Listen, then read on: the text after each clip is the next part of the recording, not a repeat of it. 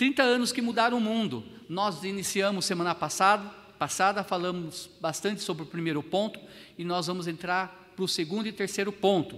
Lembrando então que a igreja nasce ali em Atos capítulo 2, mas o capítulo 1 nós podemos ver o advento de Cristo, ele a ascensão de Cristo, melhor, ele indo para as alturas, para o céu.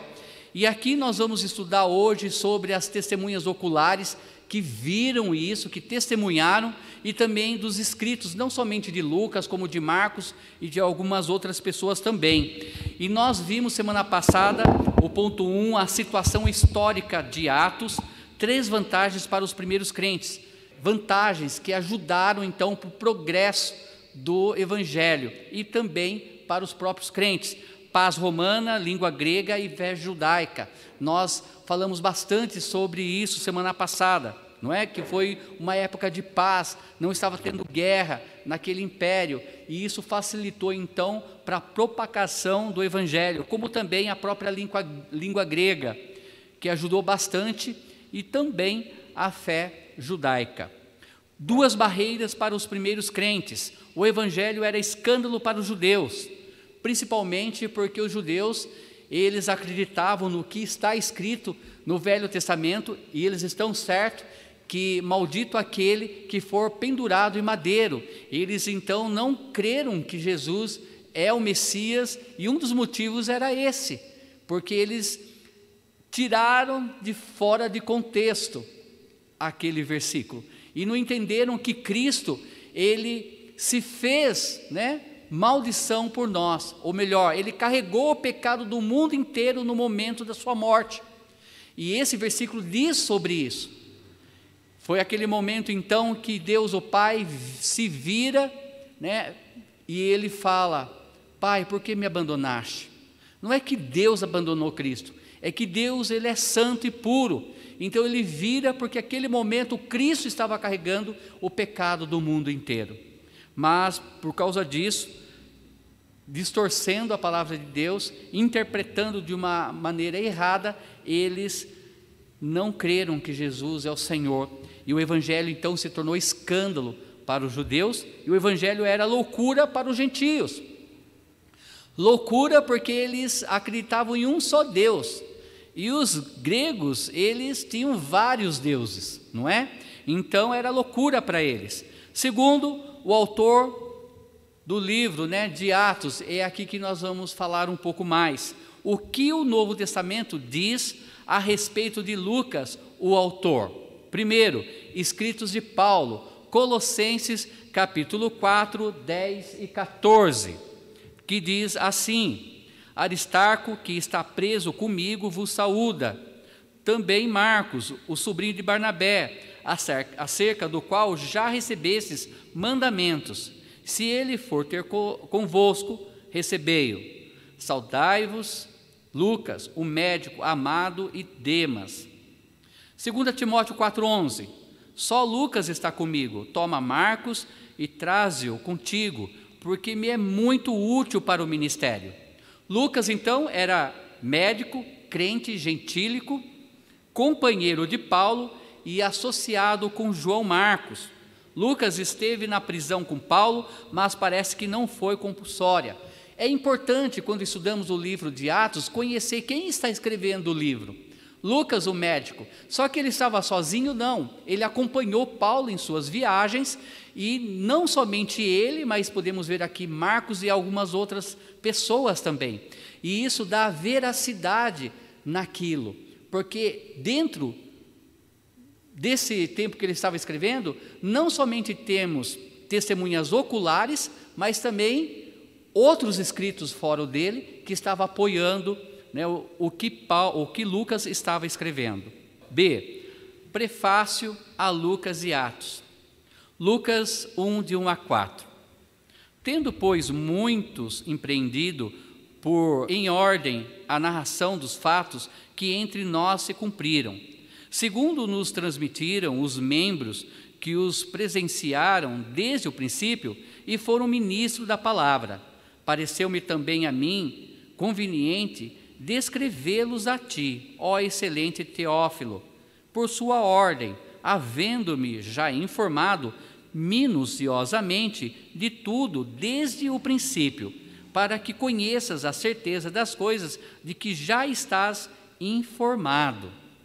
Então aqui ele deixa claro para esse Teófilo, né, para quem estava sendo escrito a carta, que ele fez uma pesquisa minuciosa, ele procurou saber os fatos, acompanhou tudo de perto para ele passar algo completo, sem falta e sem falha, algo real, né, para Teófilo. Geralmente é aceito que Lucas 1 de 1 a 4 é o prefácio, tanto do Evangelho como também de Atos. Lucas delineia cinco passos na composição do seu trabalho. Primeiro, eventos históricos uma narração coordenada dos fatos que entre nós se realizaram.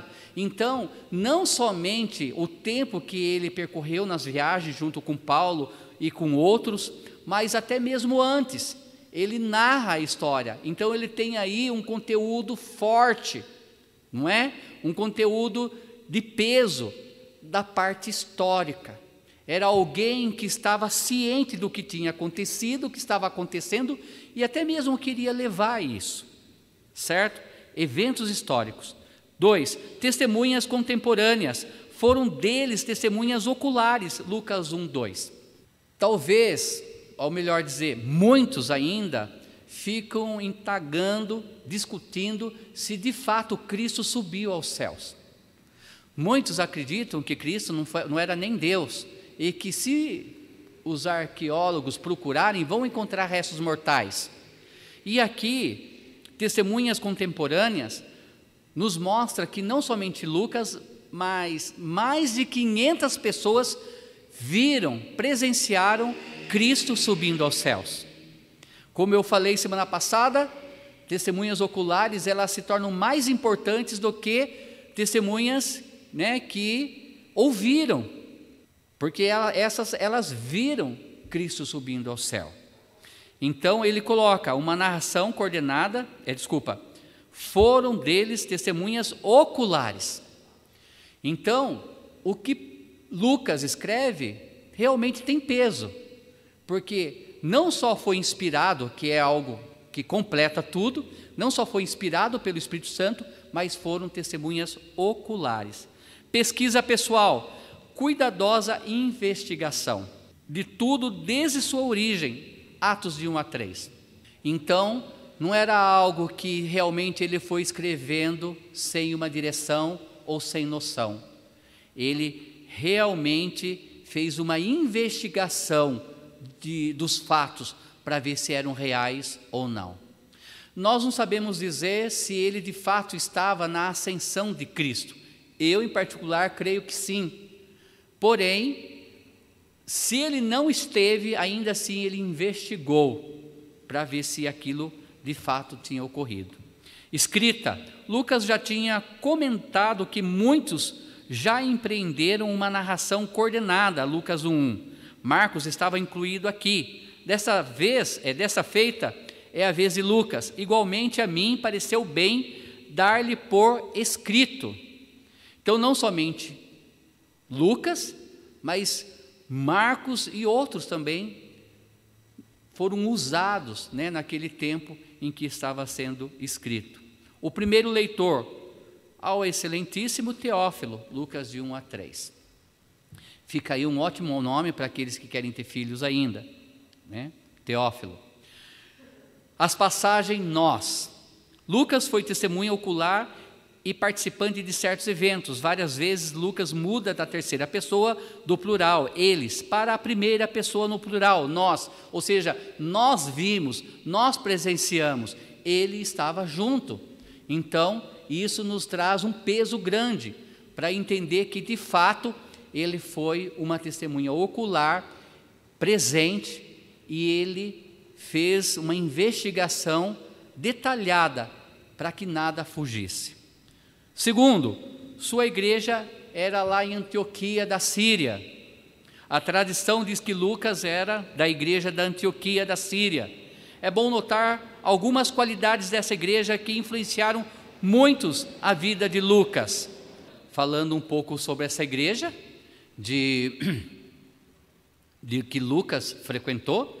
Foi uma igreja fundada por Paulo e por Barnabé, Antioquia, e era uma igreja forte. É uma igreja que nós almejamos ser. Uma igreja, como foi lido ali, uma igreja de oração. Não tinha distinção social. Lembrando que naquela igreja tinha várias nacionalidades participando ali. Nós estamos falando da Europa, né?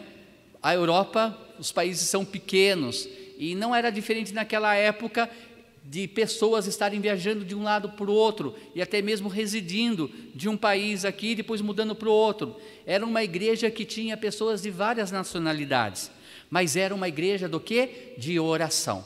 E é nesse ponto que eu chamo a atenção sempre da nossa igreja. Se quinta-feira é o culto de oração, aonde está a nossa igreja? Cadê o nosso povo para estar orando? Lembra do que Charles Spurgeon falou? Quer saber como anda a vida espiritual da tua igreja? Olhe para o culto de oração. Qual é o culto de oração na nossa igreja? De quinta. Sim, nós vamos trazer um tempo de orar mais? Sim. Mas a igreja tem que ser forte no culto de oração. Nós temos que reter o que é bom. Houve uma época que eu levei alguns dos nossos jovens e alguns casais para o seminário alguns anos atrás e lá nós visitamos a igreja de Salém. A igreja onde, na minha época de seminarista, frequentei por dois anos e depois dois anos e meio em Guarituba. Mas Salém é uma igreja assim, uma igreja que no culto de quarta-feira, a mesmo mesmo número de pessoas que frequentam domingo de manhã estão lá. É uma igreja, pelo menos na minha época, agora não porque é asfaltada, mas a rua era de terra, não tinha comércio perto. Estou errado? Acho que não tem até hoje, talvez. Não tem comércio perto. É uma cidade pequena, não é uma cidade grande. Irmãos, de domingo de manhã, às 8 horas da manhã, sete e meia da manhã, tinha 170 pessoas orando, porque era um tempo de oração separado da IBD, sete e meia da manhã. Tomavam um café da manhã, EBD. Culto de quarta-feira, 170 pessoas. Não era próximo é, do centro, uma cidade grande, não era uma rua cheia de comércio, mas era uma igreja que orava. É essa a diferença. Quando a igreja ora juntos, a igreja cresce.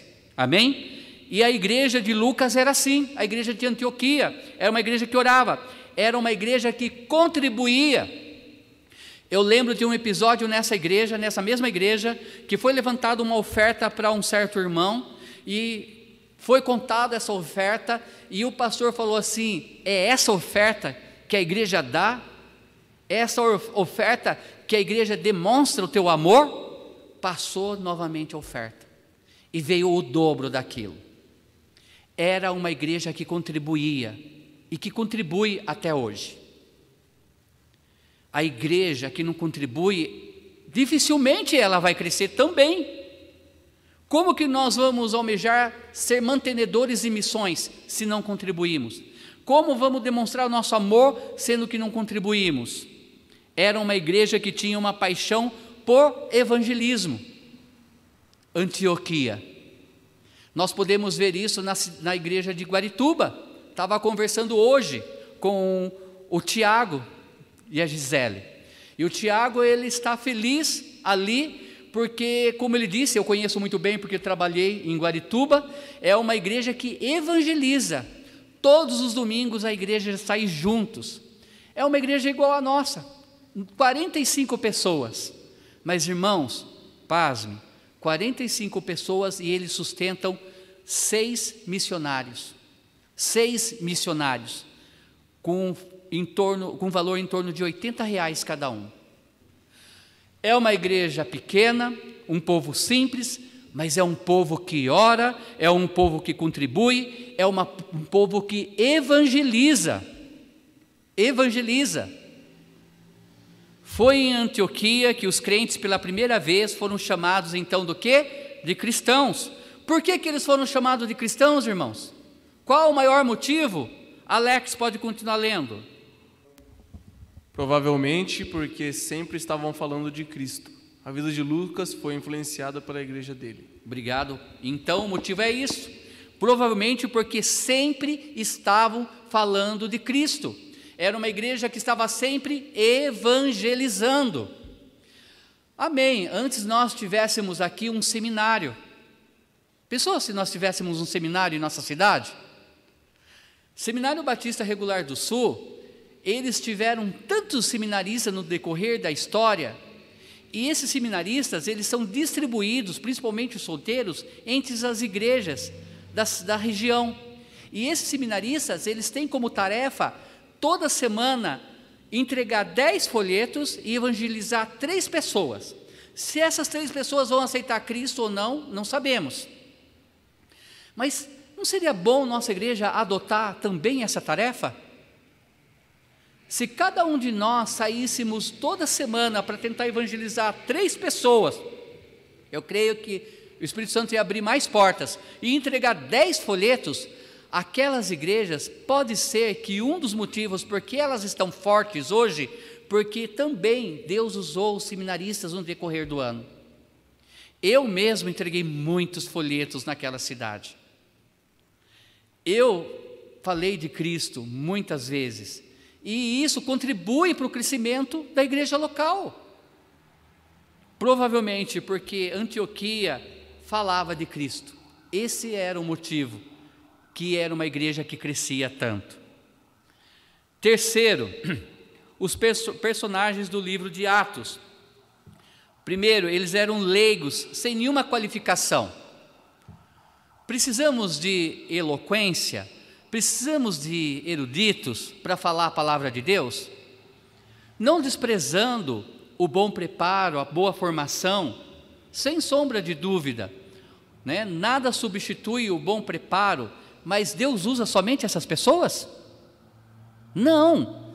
Se você olhar para a história do crescimento da igreja, Deus tem usado mais os leigos, os simples, as pessoas que realmente estão ali pronta para dizer eis-me aqui, do que aqueles que são formados. Podemos olhar para a vida de Paulo, sim, era uma pessoa estudada. Lucas, sim, uma pessoa estudada. Marcos, sim, uma pessoa estudada. Mas nós vamos encontrar Pedro, João, Tiago e tantos outros, até no Velho Testamento, pessoas que eram vaqueiros, né? Que eram fazendeiros, e Deus usou grandemente. E aqui nós vamos ver que Atos foi usado pela maioria pessoas leigas, até mesmo sem qualificações. Atos 4:13. Lucas, lê para nós. Então eles, vendo a ousadia de Pedro e João, e informando-se que eram homens sem letras e indoutos, maravilharam-se e reconheceram que eles haviam estado com Jesus. Olha que versículo lindo não é? Diz: então eles, vendo a ousadia de Pedro e João, ousadia de pregar o Evangelho, e informados de que eram homens sem letras e indoutos, maravilharam-se e reconheceram que eles haviam estado com Jesus. Pessoas que não eram, não tinham uma formação acadêmica e foram grandemente usados. Você já notou que igrejas em periferias, principalmente que tem um povo mais humilde, parece que ela cresce mais. Eu lembro de alguns ministérios, de alguns pastores que iniciaram em bairros muito chique e não cresceram muito. Não cresceram muito. Não, não, não desenvolveu tanto. E quando você começa uma igreja em bairros mais carentes, principalmente crianças, quando você trabalha com elas, a igreja enche de crianças, não é? Deus nos deu um bairro bem dividido. Nós temos tanto pessoas carentes como pessoas né, que têm uma formação melhor. Podemos olhar aqui a nossa igreja, nesse local, na parte de cima, pessoas com mais conhecimento, na parte de baixo também pessoas com conhecimento, mas também pessoas simples mas como Deus tem usado as pessoas simples, as pessoas que têm um coração aberto para servir a Ele. E isso é fato no nosso meio. eram leigos sem nenhuma organização. Muitas vezes nós dizemos o quê? Que hoje as coisas estão difíceis, que hoje está complicado para falar de Cristo. Mas será que nós estamos pregando? Nós estamos falando? Olha, não tinha TV, internet, não tinha secretarias, telefone, não havia nenhuma organização como hoje temos.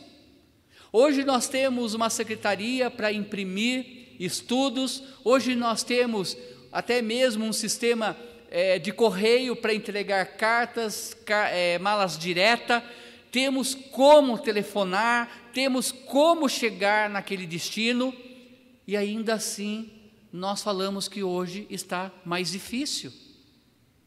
E nós falamos isso.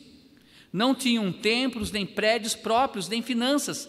De fato, não tinham, é, de fato, tinham que levantar às quatro, como Paulo, que trabalhava de fazer tendas não é? E ainda assim pregavam o Evangelho. Eram crentes transculturais.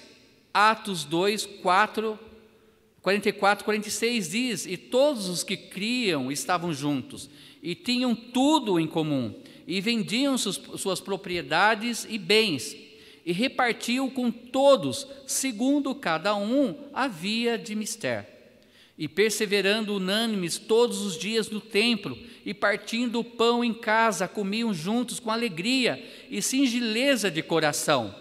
Na igreja primitiva, encontramos pessoas de diversas classes: judeus, gentios, gregos, romanos, samaritanos e africanos, homens e mulheres, todos trabalhando juntos. Todos independente da classe social. Por mais que tinham pessoas simples, também tinha aquelas pessoas com mais posses, mas eles viviam em comum. Eles estavam juntos, unânimes na casa de Deus. Hoje, no sair de casa para vir para a igreja, eu recebi um vídeo de um irmão que foi membro da Igreja Nova Vida de Sorocaba. E quando eu olhei aquele vídeo, encheu meus olhos de lágrimas. Eu vou mandar para alguns aqui, principalmente para a Sueli, que ela está lá no meio. E era um coral. E você mata a saudade, você vê pessoas que já partiram, como a irmã Sandra, que já está na glória, talvez não sei se ela conheceu, né?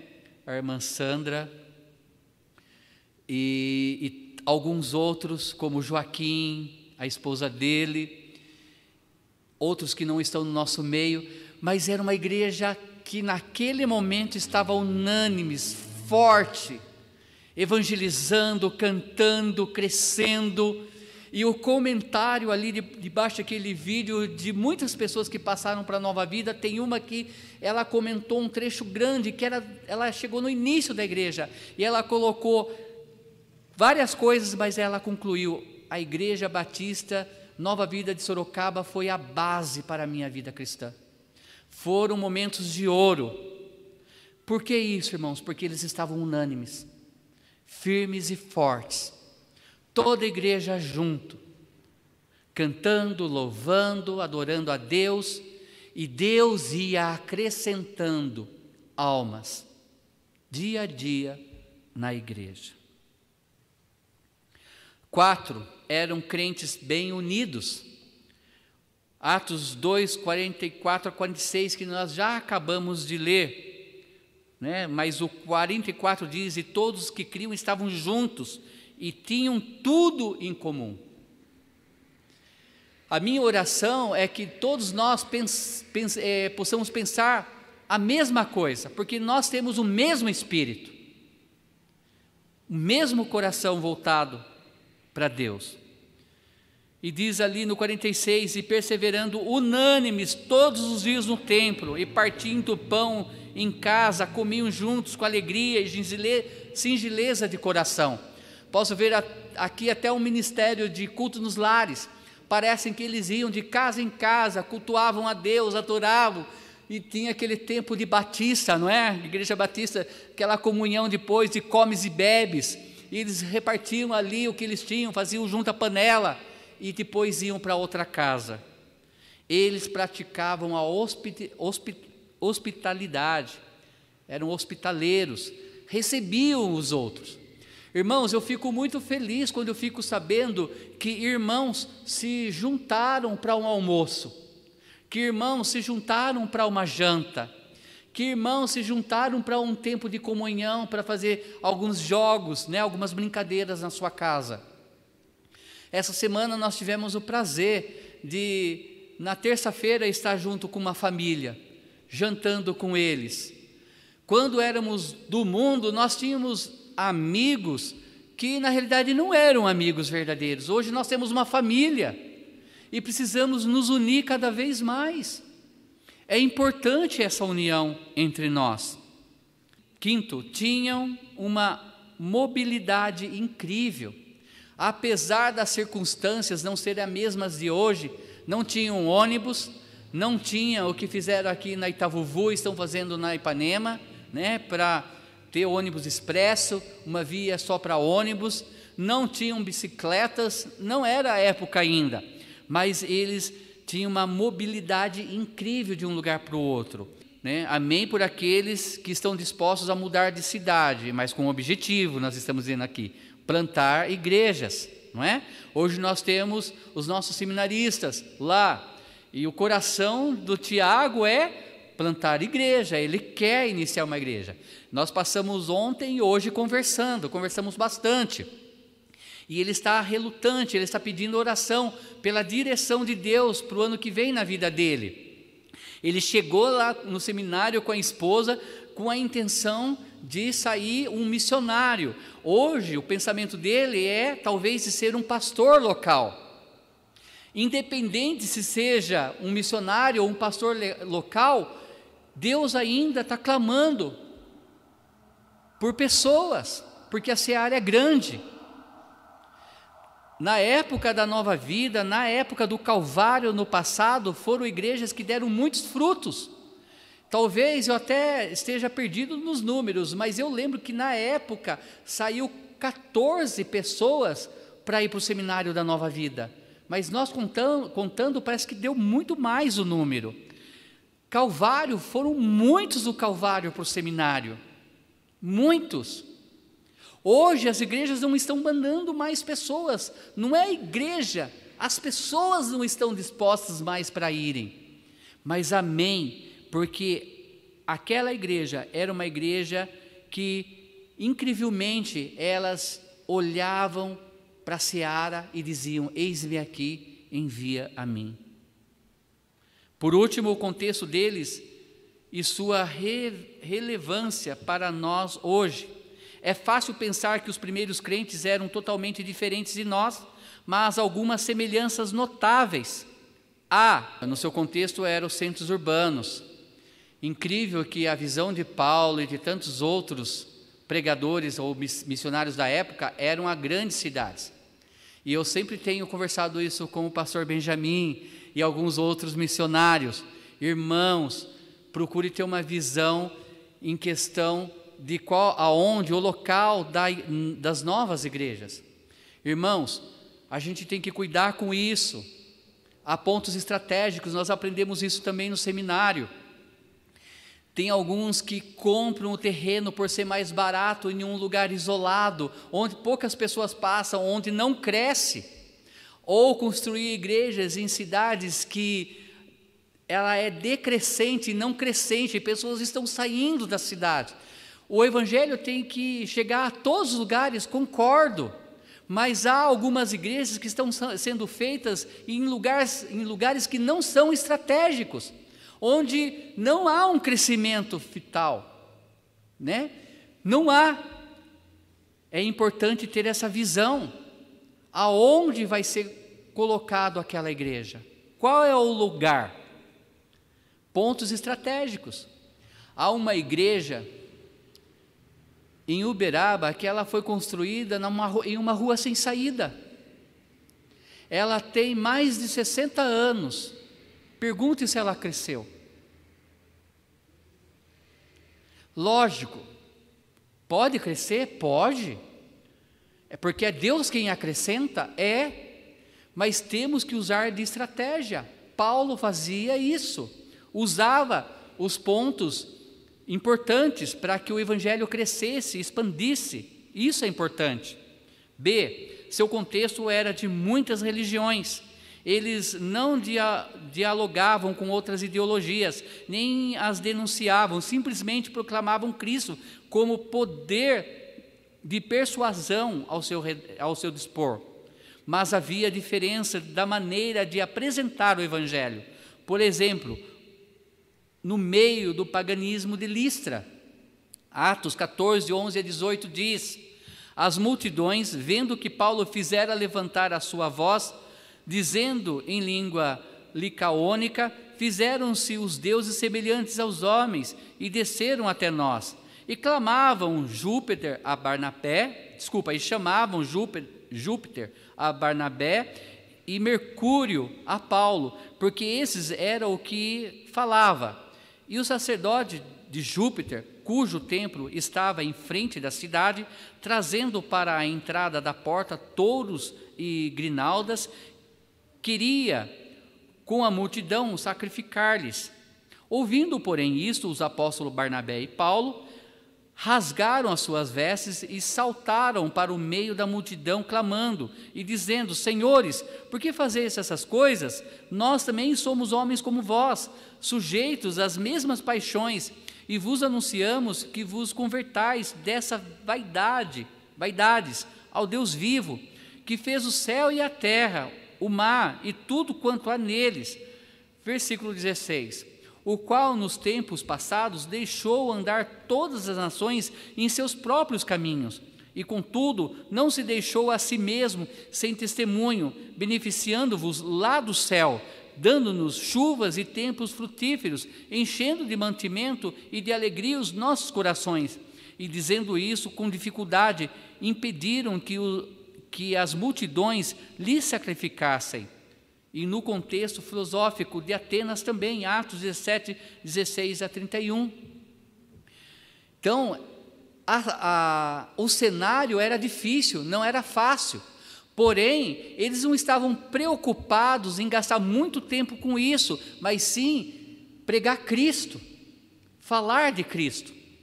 Hoje nós podemos estar mais preocupados em dizer o porquê de certas seitas e deixamos muitas vezes de pregar Cristo. Hoje, muitas vezes estamos preocupados com certas áreas da nossa igreja, mas estamos esquecendo de pregar Cristo. E aquele povo, a prioridade era pregar Cristo, falar de Cristo. O seu contexto era também de rejeição nem sempre expressada da mesma maneira. Às vezes havia apatia, como em Atenas, outras vezes era oposição total. Mas o que provocou conversões foi o testemunho de vidas totalmente transformadas pelo Evangelho, vidas cristãs autênticas. Muitas vezes sofreram rejeições, muitas vezes foram barrados, mas o crescimento da igreja se deu por conta do testemunho de cada um, de mostrar Cristo em suas vidas. Isso fez a grande diferença. No último domingo, a mensagem de Deus foi testemunhando a nossa fé. Testemunhe da sua fé, fale de Cristo. Isso vai fazer a diferença também nos dias de hoje. Por mais que tenha barreiras, por mais que há rejeição, pregue Cristo.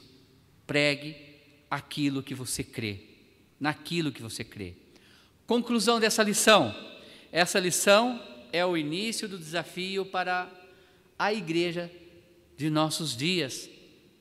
Vamos empreender uma nova visão para a obra do Senhor e um novo compromisso com a igreja de Cristo. Os dias não são mais difíceis do que aqueles dias.